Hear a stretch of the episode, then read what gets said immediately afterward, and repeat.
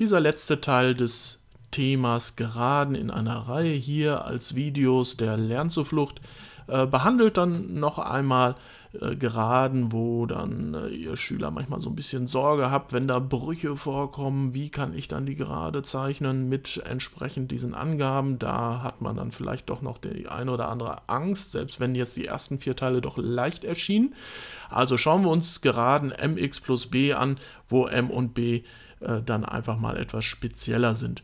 Vier Geraden nehmen wir uns vor. Die erste sieht wie folgt aus.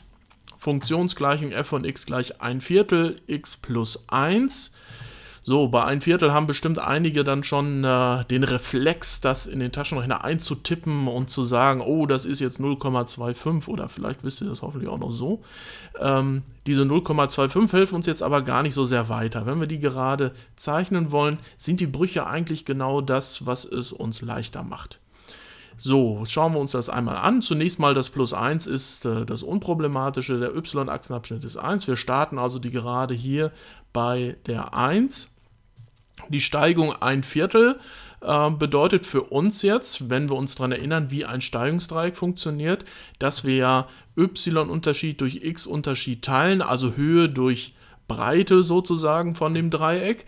Ähm, die Höhe müsste dann also 1 sein, also ein Schritt muss irgendwie nach oben gegangen werden und vier Schritte äh, dann entsprechend für die x-Achsenrichtung, vier Schritte nach rechts. So, äh, es ist auch egal, wie rum man das macht. Also ich kann erstmal vier Schritte nach rechts gehen und dann einen Schritt nach oben. Und dann habe ich meine Gerade definiert, weil ich da ja immer zwei Punkte brauche, die die Gerade eindeutig festlegen können. Ich kann auch einen Schritt nach oben gehen und vier Schritte nach rechts. Und ich könnte auch, äh, ja, ähm, entsprechend äh, egal wo ansetzen. Das Problem ist nur, wenn ich äh, erstmal die Funktionsgleichung so habe, wie sie hier steht, dann fange ich meistens mit dem y-Achsenabschnitt an, äh, weil ich ja andere Punkte noch gar nicht kenne. Ansonsten müsste ich eine Wertetabelle anfangen und äh, das wäre dann doch vielleicht etwas umständlich für so etwas. So, schauen wir uns dann die Nummer 2 an. Hier haben wir jetzt minus 1,5 x plus 1. Das Minus zeigt uns an, dass es sich um eine fallende Gerade handelt. Auch hier ist der y-Achsenabschnitt wieder die 1. Minus 1,5 bedeutet jetzt zwei Schritte nach rechts und einen nach unten. Nach unten deswegen, weil das Minuszeichen uns das hier vorgibt. Zwei nach rechts, eins nach unten. Wir könnten auch zwei nach links gehen. Also da haben wir dann das äh, negative Vorzeichen drin und dann einen nach oben oder natürlich auch eins nach rechts, äh, also eins nach unten und zwei nach rechts. Ähm, einmal müssen wir also das Minuszeichen mit drin haben, eine Richtung müssen wir umkehren. Äh, ansonsten kann man sich aber auch einfach merken, dass sie gerade am Schluss fallen soll, sonst kann das nicht stimmen.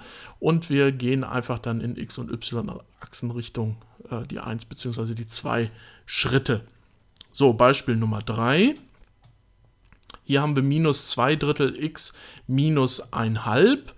Da starten wir also bei minus 2. Minus 2 Drittel heißt jetzt ähm, zwei äh, Schritte in y-Achsenrichtung und drei Schritte in x-Achsenrichtung, sodass wir dann also hier auf den Punkt 3 minus 4 kommen.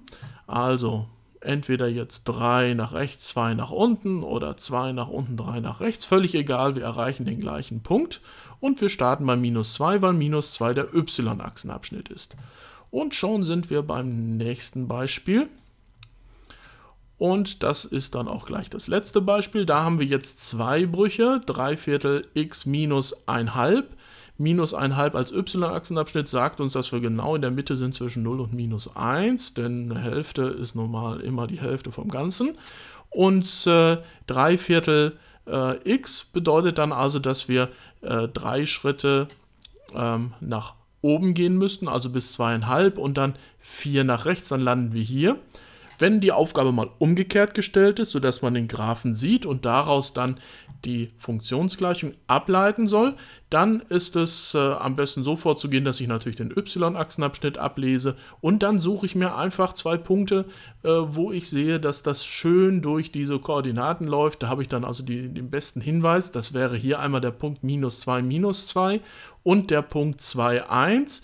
Und von dem aus kann ich jetzt 4 nach rechts und 3 nach oben gehen und dann habe ich auch wieder die Steigung 3 Viertel. Ihr seht also, dass es ganz egal ist, an welcher Stelle ich ansetze. Ich kann äh, natürlich meine Genauigkeit, wenn ich eine sehr lange Geradendarstellung habe, erhöhen, dadurch, dass ich das Steigungsdreieck möglichst groß mache.